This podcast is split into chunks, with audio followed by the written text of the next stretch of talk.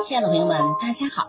活着就是幸福，挣钱只是游戏，健康才是目的，珍惜更是真谛。欢迎收听水晶姐姐讲故事。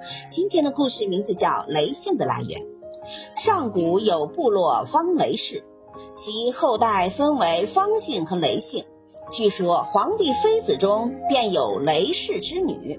雷姓的名人有东汉名臣雷毅，南朝宋时药物学家雷翘。